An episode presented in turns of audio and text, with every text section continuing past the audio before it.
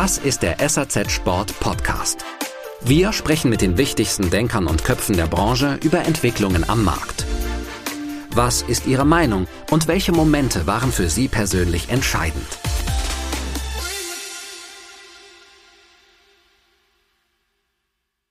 Es gab nie jetzt wirklich Umsatzdruck. Es kann natürlich auch daran liegen, dass ich aus meiner Vergangenheit sehr gut weiß, was Umsatzdruck bedeutet und dass ich das halt nicht als Druck empfunden habe, was dann bei Patagonia abging.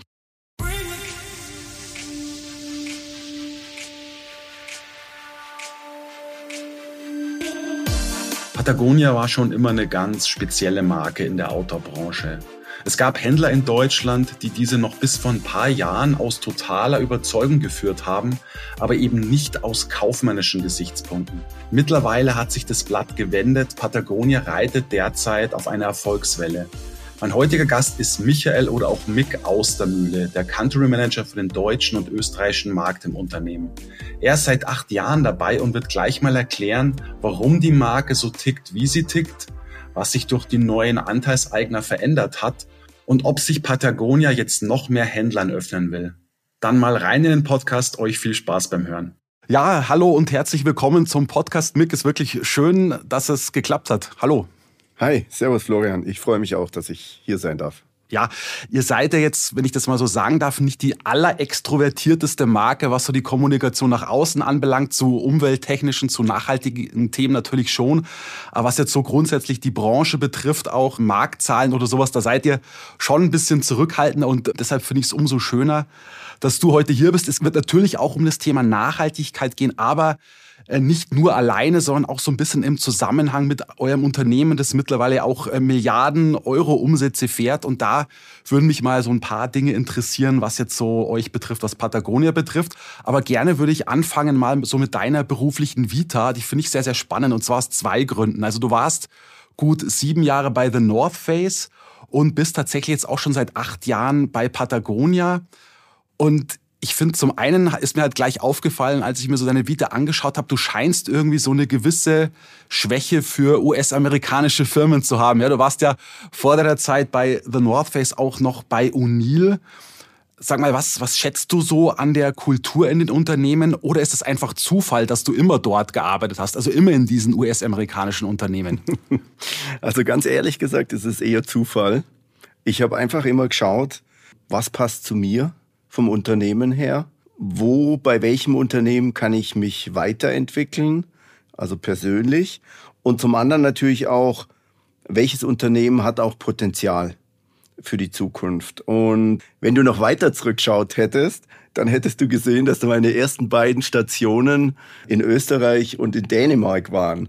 Also ich habe fast zehn Jahre für eine dänische Brand gearbeitet. Also von dem her war es Zufall, dass es amerikanische Marken sind, würde ich sagen. Okay. Nicht natürlich die, die Markenauswahl habe ich natürlich schon bewusst getroffen, aber ich würde jetzt nicht sagen, dass ich speziell nach amerikanischen Marken geschaut habe. Mhm. Stichwort Markenauswahl. Es fällt zum anderen halt auch auf, dass du bei Global Playern arbeitest oder halt auch gearbeitet hast. Weil man muss echt sagen, The North Face und Patagonia sind zwei der drei weltweit größten Outdoor-Marken mit mittlerweile auch Milliarden Euro Umsätzen. Das ist Wahnsinn. Mhm. Also Jetzt, gut, die, nächste Frage könnte sich fast schon erübrigen, aber wären so mittelständische deutsche Traditionsunternehmen nichts für dich? Irgendwie? Ja, auch, auch ganz ehrlich gesagt, auch das ist eher Zufall. Gerade äh, das österreichische Unternehmen war einfach ein, ein österreichisches Traditionsunternehmen, das heutzutage wahrscheinlich die wenigsten kennen. Das war Benger, gehörte damals zum Huber-Konzern und wirklich österreichischer Mittelstand. Das zweite Unternehmen, bei dem ich dann auch zehn Jahre war, war ein dänisches Familienunternehmen, also weit, weit entfernt davon, von global. Klar, dann kam natürlich O'Neill und danach kam der North Face und ich würde sagen, das hat auch zu meiner jeweiligen Lebensphase gepasst, dass einfach ich mich dann auch bei so einem Global Player sehr wohl gefühlt habe oder, oder mir sehr gut vorstellen konnte, mich dort zu entwickeln. Und bei Patagonia ist es einfach so, die Marke war mir schon immer ein Begriff, die Philosophie habe ich bewundert. Ich habe dann das Glück gehabt, dass ich ein Angebot von Patagonia bekommen habe. Und man muss auch bedenken, dass Patagonia vor acht Jahren, als ich anfing, war das zwar ein global aufgestelltes oder agierendes Unternehmen, aber wir haben Mini-Umsätze in Europa gefahren. Also von dem her war, war das, würde ich sagen, damals noch kein wirklicher Global Player, so wie es North Face zum Beispiel war. Eine kurze Unterbrechung für einen wichtigen Hinweis, und zwar bezieht der sich auf unseren Sporthandelskongress. Ihr wisst ja, dass der am 26. September in Berlin stattfinden wird und wir freuen uns sehr, jemanden auf der Bühne zu sehen, der übrigens auch hier schon mal im Podcast zu Gast war. Vor gut zwei Jahren war das etwa. Und zwar ist es der Stefan Gent, der Hauptgeschäftsführer des HDE, also des Handelsverbands Deutschland. Er wird im 1 zu 1 Talk mit unserer Chefredakteurin Astrid Schlüchter über die aussterbenden Innenstädte sprechen und erklären, wie funktionierende Gegenmaßnahmen aussehen könnten. Und dazu, wie sich im Jahr 2033 lebendige sowie attraktive Innenstädte zeigen könnten.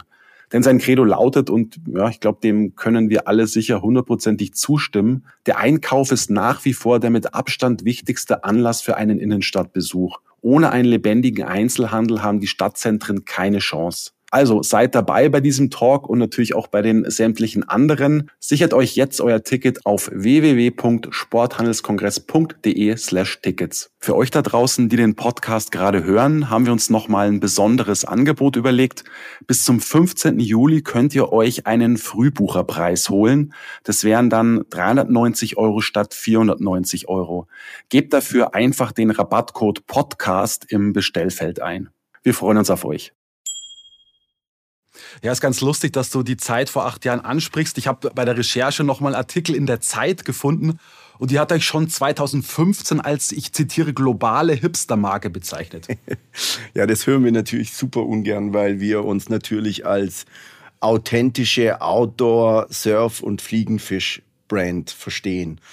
Ich würde mal so sagen, provokativ tun wir alles dafür, um nicht als, als Hipster-Marke abgeschrieben zu werden. Also wir, wir, wir gehen auch wirklich, wir stemmen uns gegen Trends. Wenn halt gerade unser P6 Logo-Shirt trendig ist, dann, dann limitieren wir da den Verkauf zum Beispiel. Also wir wollen als authentische Outdoor Surf- und Fliegenfischmarke und nicht als Hipster-Marke angesehen werden. Es hat natürlich auch damit zu tun, dass Trends gehen sehr schnell oder kommen sehr schnell und gehen auch wieder sehr schnell. Und da wollen wir uns einfach davon abkoppeln. Wenn man sich jetzt mal so die Outdoor-Branche anschaut, dann wart ihr schon immer so ein bisschen ein Sonderling, ja. Also ist jetzt nicht böse gemeint, ja. aber ich glaube, man kann es schon so ein bisschen darstellen. Was besonders interessant ist, ihr gebt tatsächlich so gut wie gar kein Geld für Marketing aus. Also weder Richtung Handel noch Richtung Endverbraucher. Und wenn man sich mal so euren Instagram-Kanal anschaut, da habt ihr mittlerweile beachtliche 5,2 Millionen Follower. Da habe ich mal so ein bisschen durchgescrollt. Also ich habe da keine Produktwerbung entdecken können, wo du sagst, okay, das ist direkt eine Werbung zu einem Produkt. Ihr arbeitet natürlich mit sehr vielen schönen Motiven, natürlich in erster Linie zum Thema Nachhaltigkeit. Aber so eure Bekleidung an sich, was ihr anbietet, ist da wirklich relativ wenig im Fokus. Und jetzt habe ich mir so überlegt, okay, Denkst du dir nicht manchmal so als Salesmensch, boah, Leute, ein bisschen mehr Vertriebspower durch, durchs Marketing, das wäre echt nicht verkehrt? Ja, also es ist so, dass wir schon seit längerem keine bezahlten Posts mehr auf Facebook oder Instagram oder mittlerweile auch auf Twitter machen. Das ist einfach unser Protest, unsere Form des Protests. Und da stehe ich auch als Vertriebsmann zu 100 Prozent dahinter. Sag kurz noch Protest in welcher Hinsicht? Naja gut, wir wollen uns einfach mit den Idealen und Werten, die diese Unternehmen vertreten, mit denen wollen wir nicht gleichgestellt werden. Okay. Aber dürftet ihr dann überhaupt auf Instagram sein? Mal ganz provokant gefragt. Ähm, ja, klar. Kann man natürlich schon kann man, kann man schon so sehen. Also ich kann dir nur sagen, dass uns durch das, dass wir da praktisch keine bezahlten Product Posts mehr machen, da geht uns schon auch Reichweite verloren. Also das hat schon definitiv auch einen Impact für uns. Der andere Teil deiner Frage war ja zu den Marketingausgaben. Es ist halt so, bei jeder Brand oder zumindest bei den Brands, für die ich gearbeitet habe, ist Marketing immer ein gewisser Prozentsatz vom Umsatz. Und da wir am Anfang oder vor acht Jahren eben noch nicht viel Umsatz gemacht haben, konnten wir auch nicht viel Marketinggeld ausgeben. Wir haben uns dann wirklich strategisch überlegt, welche sind die richtigen Partner und haben da auch dann investiert und zwar in die Sichtbarkeit der Marke. Zum Beispiel in Shop-in-Shops, in Online-Auftritte, in Branded Zones oder auch in Katalogbeiträge. Das ist das, wie wir unser Marketinggeld ausgeben. Da wir mittlerweile einen ganz guten Umsatz auch in Deutschland machen, bin ich auch ganz ehrlich gesagt zufrieden mit, mit dem Marketingbudget, das wir mittlerweile für, für Deutschland und Österreich haben. Mhm. Leider fließt es nicht in die SAZ Sport, ins B2B-Marketing, aber das soll jetzt nicht das Thema sein. Ich, äh, von daher alles gut. Du, ähm, ich habe noch mal so drüber nachgedacht. Und da ist mir so eine Kampagne, Thema Marketing eingefallen. 2011 war die, das war fast schon eine legendäre Anzeige in der New York Times von Patagonia und der Titel lautete Don't buy this jacket, also kauft diese Jacke nicht. Und es war natürlich als Aufruf gedacht gegen übermäßigen Konsum und einfach für Langlebigkeit von Produkten. Das habt ihr tatsächlich schon vor zwölf Jahren den Leuten auch ins Gedächtnis gerufen. Heutzutage ist es völlig normal, es auch den Leuten äh, zu, zu sagen, zu zeigen. Und das Interessante ist wiederum, auf diese Kampagne, die eigentlich eine Anti-Kampagne war, da haben Marketing-Experten gesagt, boah, das ist ja eine brillante Kampagne. Ja, ich meine, das wird uns schon immer vorgeworfen, dass solche Aktionen eigentlich brillante Kampagnen sind. Vieles von dem ist aber auch gar nicht geplant. Da kann ich vielleicht später auch nochmal ein Beispiel dazu sagen. Aber ich glaube, was Patagonia damals schon wollte und was wir in den letzten Jahren immer wieder gezeigt haben, ist, dass wir, wir wollen wachrütteln und wir wollen auch zu Konsumverzicht aufrufen. Also bewusst äh, auf Konsum zu verzichten und zum Beispiel lieber zu reparieren, als immer gleich neu zu kaufen. Die angesprochene Kampagne war damals natürlich schon ein Hammer. Das war übrigens die teuerste Werbekampagne, die Patagonia jemals geschaltet hat. Hat ein Vermögen gekostet und wie du gesagt hast, war natürlich die Resonanz unfassbar. Aber das gilt, wie ich gerade eben schon gesagt habe, das gilt auch heute noch, dass wir eben wachrütteln wollen und dass wir zum Reparieren aufrufen wollen. Und reparieren ist ein zentraler Bestandteil bei uns in, in der Kommunikation und auch der, der Firmenphilosophie. Wir wollen wirklich, dass erst dann neu gekauft wird, wenn ein Kleidungsstück wirklich nicht mehr zu reparieren ist. Und ein Beispiel, wie wir das auch praktizieren, ist unser Tiny House. Das ist ein, ein, ein Truck. Da befindet sich eine mobile Schneiderinnenwerkstatt drin. Wir stehen dann, also vor zwei Wochen standen wir in Freiburg und haben zusammen mit dem Mountainbike-Verein in Freiburg Klamotten repariert.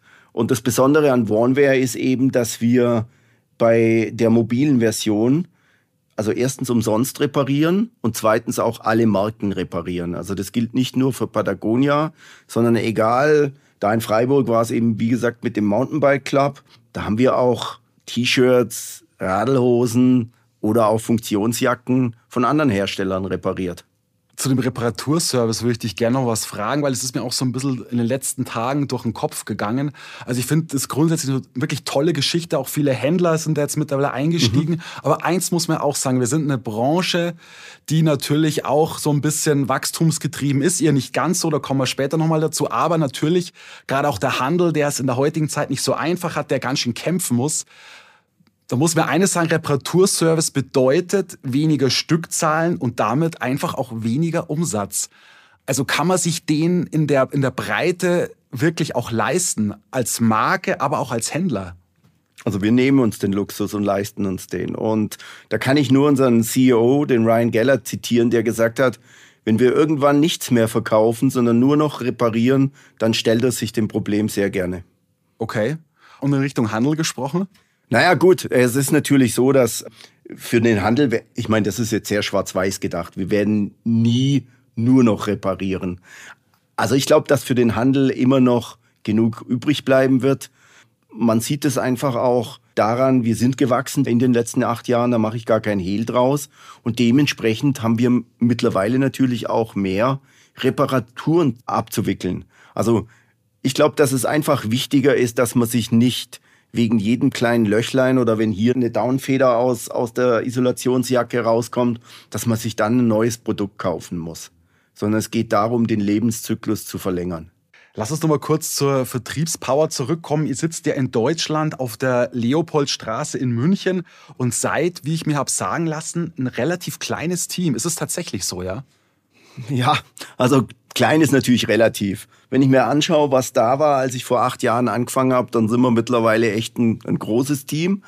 Aber äh, es könnte natürlich auch immer mehr sein. Also wir sind so strukturiert, dass da in München, da sitzt Marketing in Enviro mit drei Leuten, da sitzt der Dealer-Service für Deutschland und Österreich mit vier Leuten. Da sitzen zwei Außendienstler und dann habe ich halt über, über Deutschland hinweg verteilt noch drei Außendienstler. Und dann kommt noch die Besonderheit mit dem Fliegenfischen dazu, wo ich einen eigenen Außendienstler habe. Das heißt, unseren österreichischen Kollegen möchte ich nicht vergessen. Das heißt, wir sind ein Team von 14 Leuten mittlerweile. Und das ist wirklich auch kein kleines Team mehr.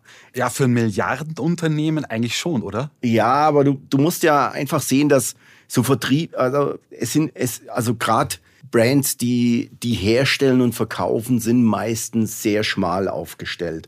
Was komplett anderes ist es dann, wenn natürlich die Retail-Sparte, also unsere eigenen Stores mit dazukommen. Da explodiert dann die Anzahl der Mitarbeiter natürlich auch, auch schnell. Aber die sind da eben jetzt nicht mitgerechnet. Und was natürlich schon schön wäre manchmal, wir machen auch wahnsinnig viel, übrigens auch eine, eine Form von Marketingausgaben. Wir machen wahnsinnig viele Events, wie ich gerade vorhin geschildert habe. Warn wäre eins davon. Aber wir machen auch sehr viele Screenings, wo wir Filme zeigen, Patagonia-Filme zeigen, mal produktunabhängig, mal komplett produktunabhängig, wo es um Enviro-Kampagnen geht. Und da können wir natürlich auch nicht allen Nachfragen von Händlern oder sonstigen Gruppen in Orten nachkommen, weil wir es teammäßig nicht stemmen können. Alles, was wir machen, wird im Prinzip von den 14 Leuten gestemmt. Plus bei Warnware kommen dann noch Freelancer, Schneiderinnen dazu. Aber im Prinzip wird alles von, von diesem Core-Team gemacht. Und in dem Bereich, da bin ich auch voll bei dir, da würde ich mir natürlich schon wünschen, dass das Team größer wäre. Weil dann könnten wir natürlich noch viel mehr Warnware-Stationen anfahren, wir könnten noch viel mehr Filmscreenings machen und könnten so auch weiter unseren Beitrag oder noch mehr unseren Beitrag gemäß unseres Mission Statements leisten. Genau, und ihr könntet noch größere Umsätze machen in Deutschland, Österreich. Ja, klar, auch das. Wenn man jetzt nur umsatzgetrieben ist, was wir eben nicht sind. Genau, genau, da kommen wir später auch nochmal drauf dazu. Aber zuerst noch der Yvonne Chouinard, der Gründer von Patagonia, hat ja sein Unternehmen letztes Jahr an eine gemeinnützige Stiftung vermacht und die Gewinne sollen dann in den Kampf gegen den Klimawandel fließen. Sag mal, inwieweit beeinflusst diese Maßnahme, also jetzt mit den neuen Anteilseignern, deine Arbeit in Deutschland und Österreich? Oder hat sich das gar nicht mal so sehr geändert? Naja, vielleicht mal zurückblicken auf September letztes Jahr. Das war natürlich ein Riesending. Yvonne verschenkt die Company, übergibt sie nicht seinen beiden Kindern, sondern verschenkt die Company an die Erde im Prinzip. Das war für uns alle echt ein, ein, ein Riesending. Und ein Riesending im Sinne von Schock oder so eine positive Überraschung. Ja, total positiv natürlich. Also total. Also es ist ja im Vorfeld viel spekuliert worden. Wir alle wussten, dass da was ganz Großes passiert, aber keiner wusste genau was. Und also ich dachte halt, das Naheliegende, er übergibt äh, die Company seinen beiden Kindern, die auch beide schon in der Company mitarbeiten. Es wäre jetzt nichts Weltbewegendes gewesen. Also, dass er die Firma verkauft an eine Aktiengesellschaft oder sonst verkauft, um das Geld dann zu spenden, da hatte ich ganz ehrlich gesagt keine Angst davor, weil wenn man Yvonne kennt, wenn man, wenn man, wenn man verfolgt, wie er sich die letzten Jahre immer wieder, welche Entscheidungen er getroffen hat, dann, dann hätte man eigentlich drauf kommen können, dass er sowas macht. Es ist, also ich bin nicht drauf gekommen und insofern war es für mich, ich würde es mal so, äh, ich würde es nicht als Schock bezeichnen, ich würde es wirklich als super positives Ding äh, bezeichnen. Und auf deine Frage zurückzukommen, hat sich was geändert? Ich sag auf die Frage hin, die ist mir auch schon oft gestellt worden, es hat sich alles und nichts geändert. Also nichts hat sich deshalb geändert, weil wir wollen natürlich nach wie vor profitabel sein weil nur wenn wir profitabel sind, können wir 100 Prozent unserer Gewinne auch spenden. Also von dem her, das hat sich nicht geändert. Wir wollten auch davor profitabel sein. Alles hat sich geändert, weil wirklich jeder Stein überprüft wird. Es wird alles, es wird, also wie sagt man so schön, kein Stein bleibt auf dem anderen. Auch bei euch tatsächlich? Bei uns. Und zwar insofern auf Prozesse. Es wird jedes Produkt überprüft, ob man da irgendwie einsparen kann im Prozess, ob man Wasser bei der Färbung einsparen kann, ob man Transportkosten einsparen kann, ob man mehr recycelte Materialien verwenden kann.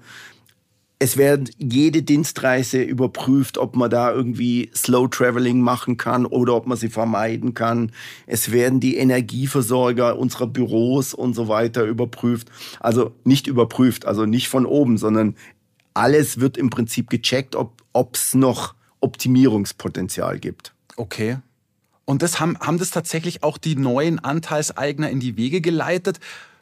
Naja, weil die müssen ja auch ein bisschen, äh, die müssen ja von dem, was dann veranlasst wird, auch ein bisschen Ahnung haben. Ne? Und das haben sie hoffentlich auch, weil du verkaufst deine Firma nicht an jemanden, der irgendwie nicht, auch nicht so ganz gut weiß, wie die Branche tickt, oder? Naja, es ist, es ist ja so, es gibt ja in, in dem Fall, oder in, es gibt ja praktisch keine neuen Eigentümer, sondern es ist so, dass Eigentümer ist die Erde, insofern, dass wir 100 Prozent der Gewinne, die ja normalerweise an Eigentümer gehen würden, an die Erde, an NGO spenden. Aber in dem Board sitzen nach wie vor Leute, die auch in der Vergangenheit da schon saßen. Plus, da sitzen auch Leute, die am, an unserem Businessmodell überhaupt kein Interesse haben, sondern das sind wirklich Umweltberater oder Leute, denen die Erde am Herzen liegt und nicht unser Business. Also insofern ist sichergestellt, dass wir businessmäßig, also zum Beispiel unser CEO Ryan Gellert sitzt auch an diesem Board. Also es ist sichergestellt, dass das Businessmodell auch erhalten bleibt. Also da wird nichts verändert. Nochmal eine ganz kurze Unterbrechung mit einem Hinweis auf ein anderes Angebot, was wir von SAZ Sport euch machen können. Wenn ihr ein Abo bei uns habt und wollt, dass das mehrere Kolleginnen und Kollegen von euch nutzen, dann gibt es die Möglichkeit, ein sogenanntes Corporate-Abo abzuschließen. Damit bekommt ihr unbegrenzten Zugang zu allen Plusinhalten auf sazsport.de, alle Magazine von SAZ Sport und Sports Fashion bei SAZ als E-Paper und ihr habt Zugang zum Online-Archiv mit allen vergangenen Ausgaben. Und das alles ist natürlich auch mit unseren Printmagazinen kombinierbar, fordert da einfach euer spezielles, euer individuelles Angebot an. Alle Infos gibt's auf www.sazsport.de slash Abo. Ja, jetzt haben wir natürlich schon festgestellt, dass ihr nicht wirklich wachstumsgetrieben seid.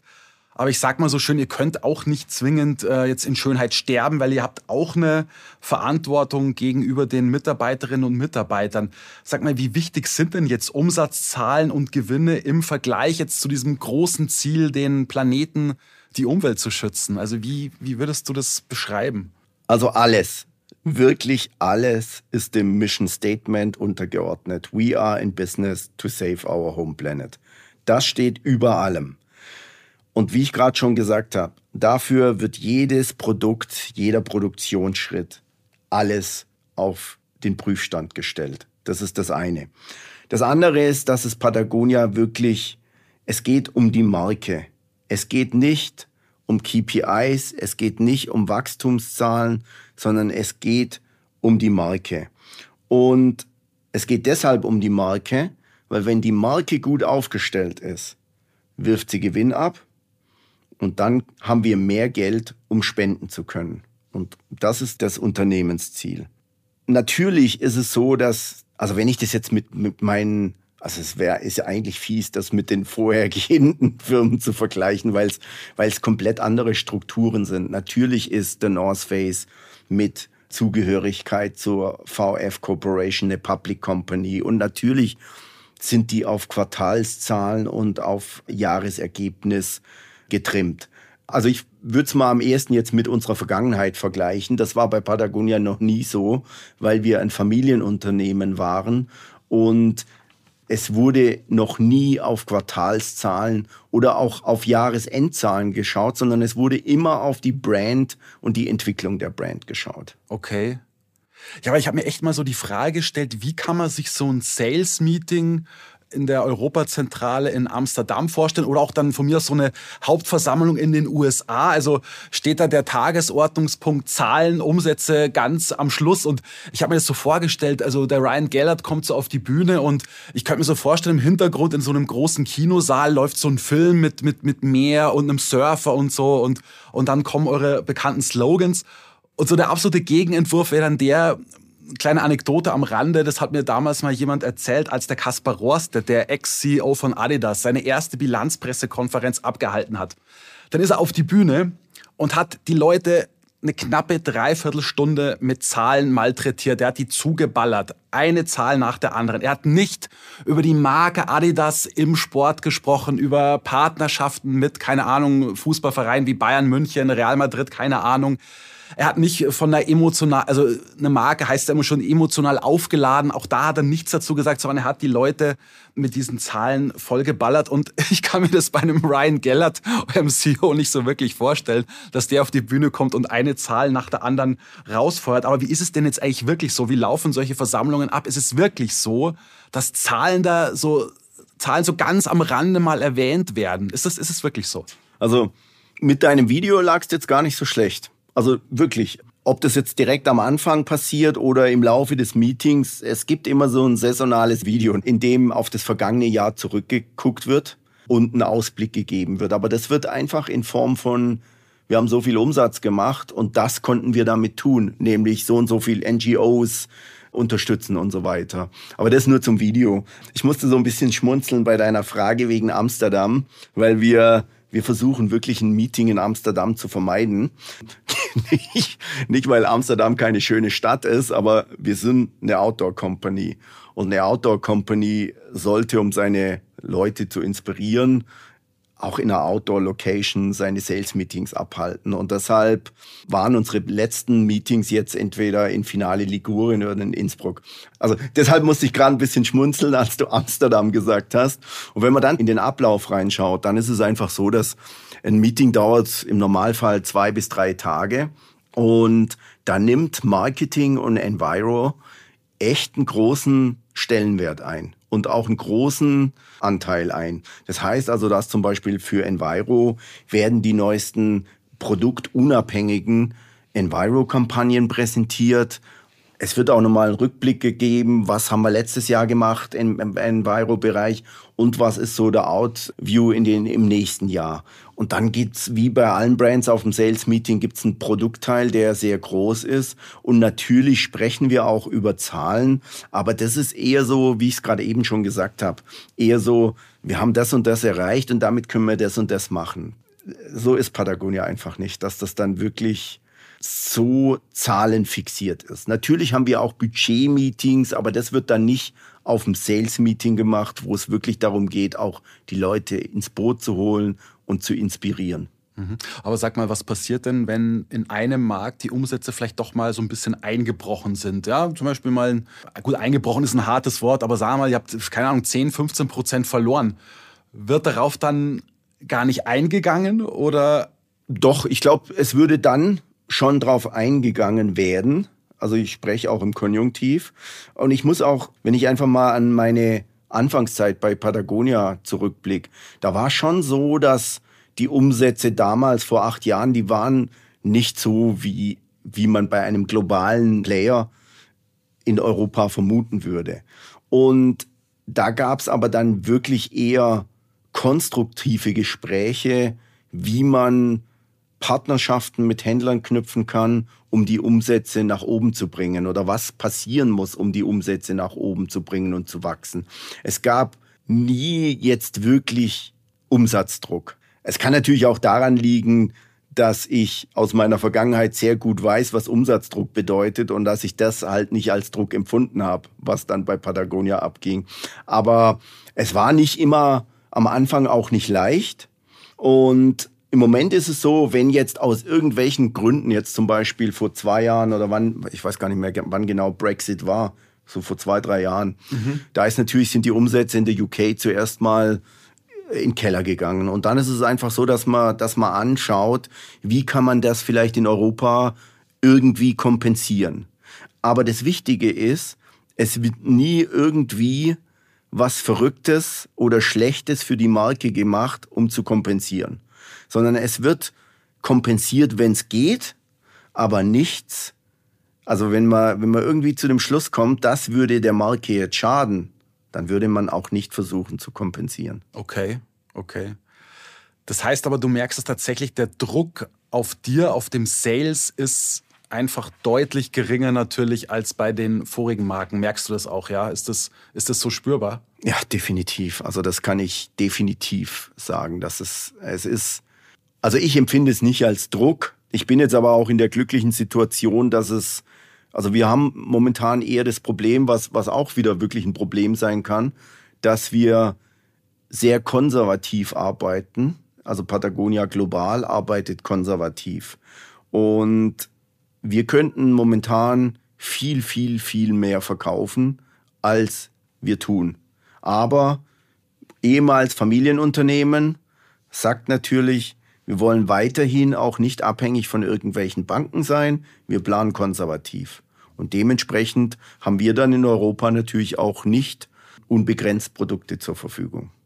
Jetzt würde mich mal so interessieren, wie kann man sich eigentlich so eure Firmenkultur vorstellen? Ist die so ein bisschen ich will fast sagen, ein bisschen hippiesk irgendwie. Also man, man läuft durch die Wiese, also ich überspitze ja, es mal, ich, man läuft durch die Wiese, ihr fasst euch alle an den Händen und lauft durch die Wiese und, und preist die Umwelt, die Natur.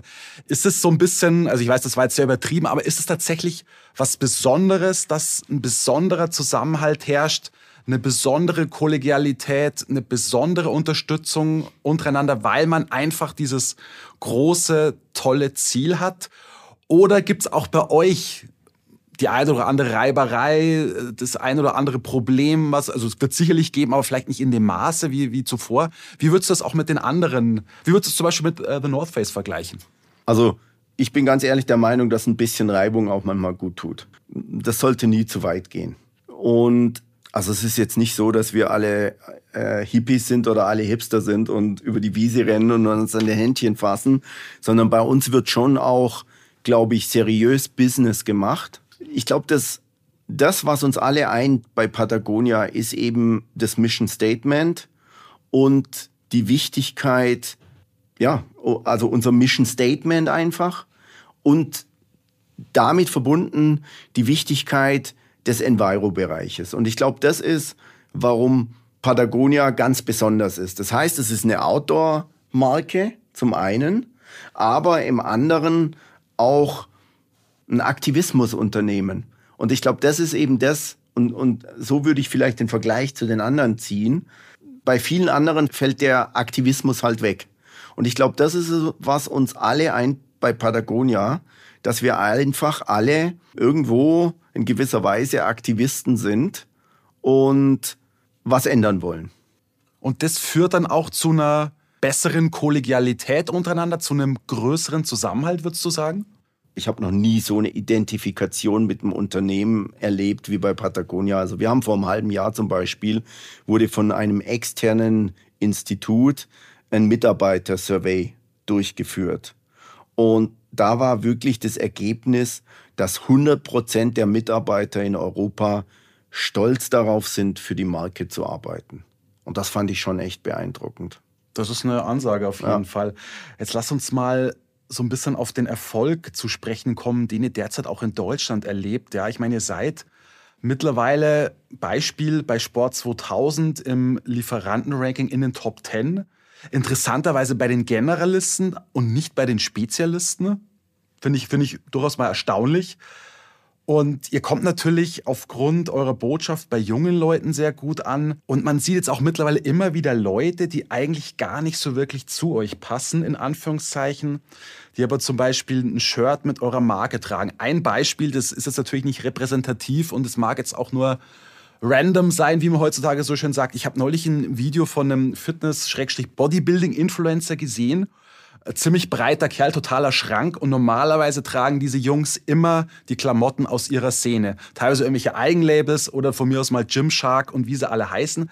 Und dieser Typ, das ist mir sofort aufgefallen, hatte tatsächlich ein Patagonia-Shirt an. Und bei allem Respekt, aber ich glaube nicht, dass das der große Aktivist ist und dass der sich jetzt extrem für den, für den Umweltschutz einsetzt. Aber das wäre jetzt natürlich meine Vermutung gewesen, dass das ein Aktivist ja, war. Ja, da, da, nee, das, das war ich jetzt eher mal zu bezweifeln. Ich will ihm nichts unterstellen, aber, aber, ich bin mir da nicht so sicher. Ich bin mir da nicht so sicher. Ich glaube, die leben so ein bisschen in ihrer eigenen Bubble. Aber gut, das ist jetzt nur ja, so eine, so eine ja. These von mir. Und das hätte man sich vor Jahren noch überhaupt nicht vorstellen können. Also der Mainstream ähm, ist euch mittlerweile schon auch zugetan. Deswegen ist Hipster-Marke auch, finde ich, äh, mittlerweile auch der komplett falsche Begriff. Also ihr seid absolut im Mainstream angekommen. Aber zurück zur Ausgangsfrage. Wie erklärst du dir den Erfolg? Also ich glaube, dass der Erfolg wirklich das Ergebnis von langjährigen Partnerschaften. Also ich, ich spreche jetzt wirklich für Deutschland. Wir haben vor acht Jahren gesagt, wir müssen was tun. Für mich war klar, als ich zu Patagonia gekommen bin, die Marke hat ein Wahnsinnspotenzial. Wir müssen es schaffen, die Marke aus dem Dornröschen Schlaf zu holen. Und für mich war das immer ein Sleeping Giant. Und ich habe dann halt überlegt mit, mit, mit meinem Team zusammen, wie schaffen wir das, da rauszukommen. Und wir haben dann auf Partnerschaften mit einigen wenigen ausgewählten Händlern gesetzt und haben in diese Händler, in Shopping-Shops zum Beispiel, was ich gerade vorhin gesagt habe, in Online-Auftritte und so weiter investiert. Und ich glaube, dass wir jetzt einfach die Früchte ernten. Und ich glaube auch, dass wir sehr viele langjährige Handelspartner haben, die wir einfach nach wie vor auch wertschätzen. Und ich glaube, dass das jetzt wirklich der Lohn für beide Seiten ist.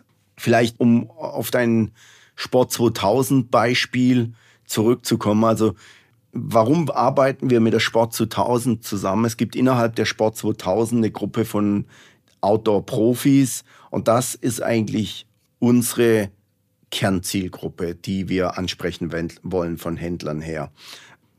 Es ist aber so, dass es innerhalb der Sport 2000 auch bei den Generalisten zwei sehr große Outdoor-Unternehmen gibt, die, glaube ich, den Generalistenumsatz da sehr nach oben ziehen. Das sind nämlich unsere Nummer eins in Europa und die Nummer vier oder fünf in Europa und die ziehen den, den Umsatz bei den Generalisten natürlich nach oben. Nennen gerne die Namen.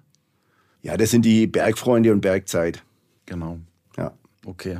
Hat, ja, klar, die haben natürlich einen, einen großen Einfluss. Und achso, du würdest du zu den Generalisten in dem Fall zählen, obwohl sie eigentlich Spezialisten sind. Ja, aber sie zählen, also ich kenne mich jetzt mit den Rankings ganz ehrlich gesagt nicht so, so sehr aus, aber da sie nicht zu den Outdoor-Profis gehören, äh, gehe ich davon aus, dass sie zu den Generalisten zählen, obwohl es natürlich Outdoor-Spezialisten sind. Ja, genau, genau. Ich weiß nur, dass die Hauptkundengruppe innerhalb der Sport 2000 sind Outdoor-Profis jetzt von der Anzahl her. Genau, die sich jetzt ja Outdoor-Experts mittlerweile nennen, die, genau, ja. ja, okay, alles klar. Du und sag mal, die Parole nach wie vor eher Klasse statt Masse, weil ihr habt natürlich jetzt so eine große Begehrlichkeit äh, bekommen, dass es natürlich auch viele andere neue Händler geben könnte, die jetzt mit euch zusammenarbeiten wollen, die natürlich so ein bisschen auch, muss man fairerweise sagen, auf den Zug mit aufspringen wollen, die euch vielleicht sogar rausgeschmissen haben noch vor einigen Jahren, die aber jetzt wieder dabei sein wollen, weil sie einfach so ähm, euren Erfolg sehen. Öffnet ihr euch jetzt auch ein bisschen mehr manchen Händlern oder wollt ihr die Anzahl der Händler schon nach wie vor gerade in Deutschland lieber ein bisschen kleiner halten? Und mit denen größeres Geschäft machen? Das ist eine schwierige Frage, wenn man die nicht so pauschal beantworten kann. Also wir machen nicht Tür und Tor auf. Definitiv nicht. Also zum Beispiel, wir werden keinen neuen Online-Händler aufmachen. Wir werden keine neuen Lifestyle-Händler aufmachen, sondern wir wollen wirklich die Core Distribution ausweiten. Ob das mit bestehenden Händlern ist oder ob da noch neue dazugekommen das lasse ich dahingestellt. Also ich glaube, dass wir, wenn ich von Core Distribution spreche, dann meine ich wirklich jetzt zum Beispiel Fliegenfischhändler. Wir machen mittlerweile auch gute Umsätze im Mountainbike-Bereich. Wir haben da im Prinzip noch kaum einen Mountainbike-Spezialisten aufgemacht. Wir reden über Skitouren gehen. Wenn da Spezialisten auf uns zukommen, Da, da wäre ich blöd, ganz ehrlich gesagt, wenn wir Nein sagen würden. Und das tun wir auch nicht. Aber so generell ist es so, dass wir nach wie vor sehr selektiv unsere Händler auswählen. Mhm. Mick, seid ihr eigentlich sehr streng, was auch so die Kriterien eurer Handelspartner anbelangt? Also ich meine im Sinne von, müssen die schon so eine gewisse nachhaltige Strategie an den Tag legen? Guckt ihr euch das sogar genauer an? Oder hofft ihr vielleicht auch, dass die sich in den kommenden Jahren in der Richtung vielleicht ein bisschen mehr bewegen, wenn sie es noch nicht getan haben? Also ich sage jetzt mal, durchleuchtet ihr eure Händler sogar auch ein bisschen auf das Thema Nachhaltigkeit und Umweltschutz? Also auch das ist nicht so einfach zu beantworten. Da muss ich auch ein bisschen mehr dazu sagen. Ich würde so sagen, dass viele Händler von uns erwarten, dass wir sozusagen durchleuchten und schauen, wo kann man sich denn verbessern. Es wäre aber zum Beispiel niemals ein Grund, einen Outdoor-Händler zu schließen, weil er seine Nachhaltigkeit nicht vorantreibt.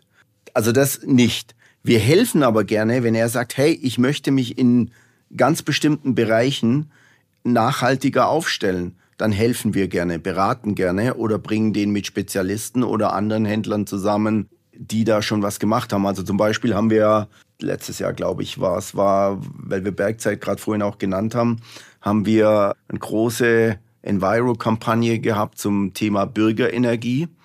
Und da ging es darum, Solarpanels auf Dächern aufzustellen. Und dann haben wir Bergzeit, die haben damals ihre neue Lagerhalle gebaut und die haben wir mit einem Bürgerenergieunternehmen der EWS Schönau zusammengebracht. Und Bergzeit verkauft seitdem nicht nur Klamotten, sondern auch Strom. Ah, okay. Genau. Okay, ist ja spannend. Es ist aber schon so, das möchte ich auch nochmal betonen. Ich habe gerade gerade vorhin gesagt, ich würde, wir nehmen keine neuen Lifestyle-Händler auf das wäre für mich jetzt ein Punkt, wo ich sage, wenn ich einen neuen Lifestyle-Händler aufnehme, dann muss der auch schon sich nachhaltiger aufstellen.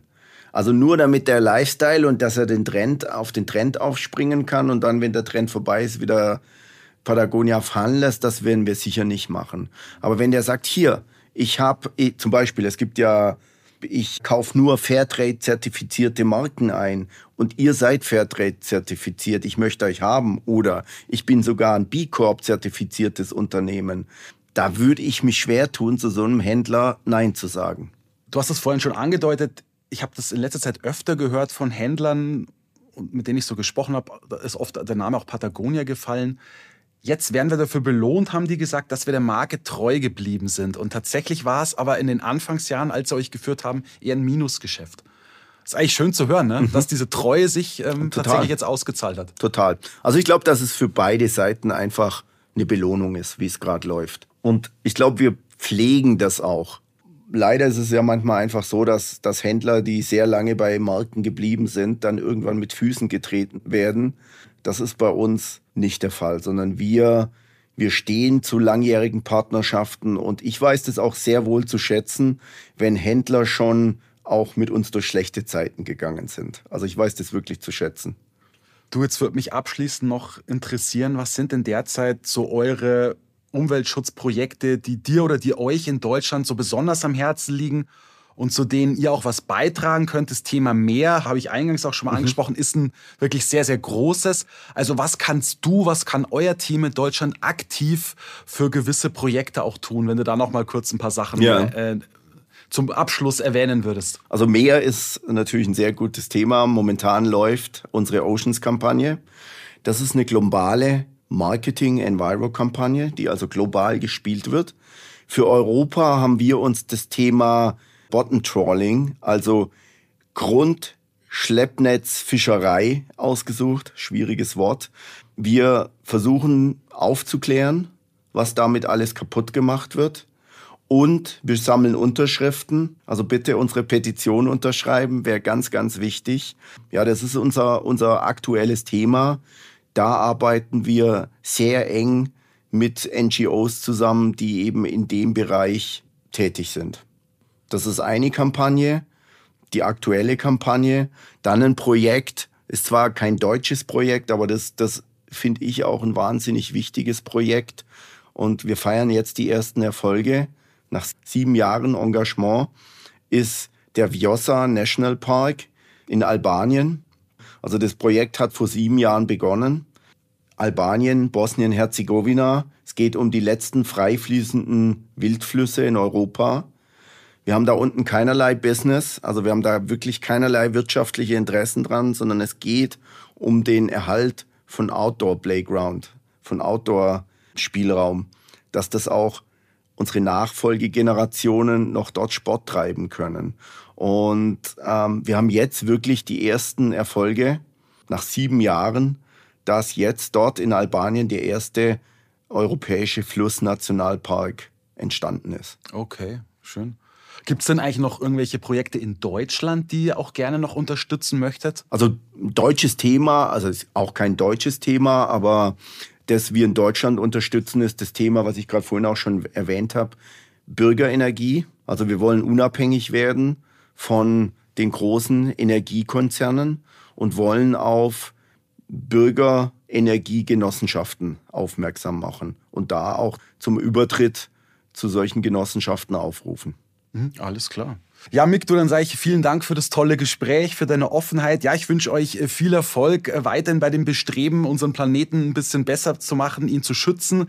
Dabei dürfen aber, glaube ich, Zahlen auch nicht ganz so hinten runterfallen. Das, das denke ich mal, sollte auch dann äh, nicht ganz außer Acht gelassen werden. Aber ich habe schon verstanden, wo so euer Fokus liegt, wo eure Priorität liegt. Und ich gehe mal auch davon aus, dass ihr auch grundsätzlich nicht in Schönheit sterben werdet, weil ihr einfach derzeit eine total erfolgreiche und ja angesagte Marke seid, ohne ZIP zu sein. Ich glaube, glaube, die Hipster-Zeit ist jetzt vorbei, sondern ihr seid jetzt schon auch im Mainstream angekommen, aber das meine ich jetzt auch eher, eher positiv. Alles Gute weiterhin, danke dir. Danke dir, Florian, vielen Dank. Ja, ich möchte euch nicht aus dem Podcast entlassen, ohne nicht vorher noch eine Sache angesprochen zu haben. Und zwar betrifft die unser Jobportal jobs.saz.de. Das wisst ihr vielleicht schon, SAZ Jobs ist so der Stellenmarkt für die Sport- und Bikebranche. Dort könnt ihr die Kandidaten, die Fachkräfte finden, die euch fehlen. Und ja, ich glaube, das kann man auch durchaus sagen, für ziemlich wenig Geld. Schreibt einfach eine Mail an jobs.ebenermedia.de. Ich glaube, da seid ihr ziemlich gut aufgehoben. Für diejenigen natürlich, die eine neue Herausforderung suchen, ihr habt da eine große Auswahl an Möglichkeiten von großen bis kleinen Unternehmen, die da bei uns eine Anzeige geschaltet haben. Viel Erfolg euch dabei, egal ob ihr jetzt sucht oder finden wollt. Das war der SAZ Sport Podcast. Sie finden alle Folgen online auf unserer Website www.srzsport.de sowie auch auf Spotify, Google Podcasts und Apple Podcasts. Folgen Sie uns, um keine weitere Folge zu verpassen. Wir freuen uns über Ihr Feedback und Anregungen und hören uns beim nächsten SAZ Sport Podcast.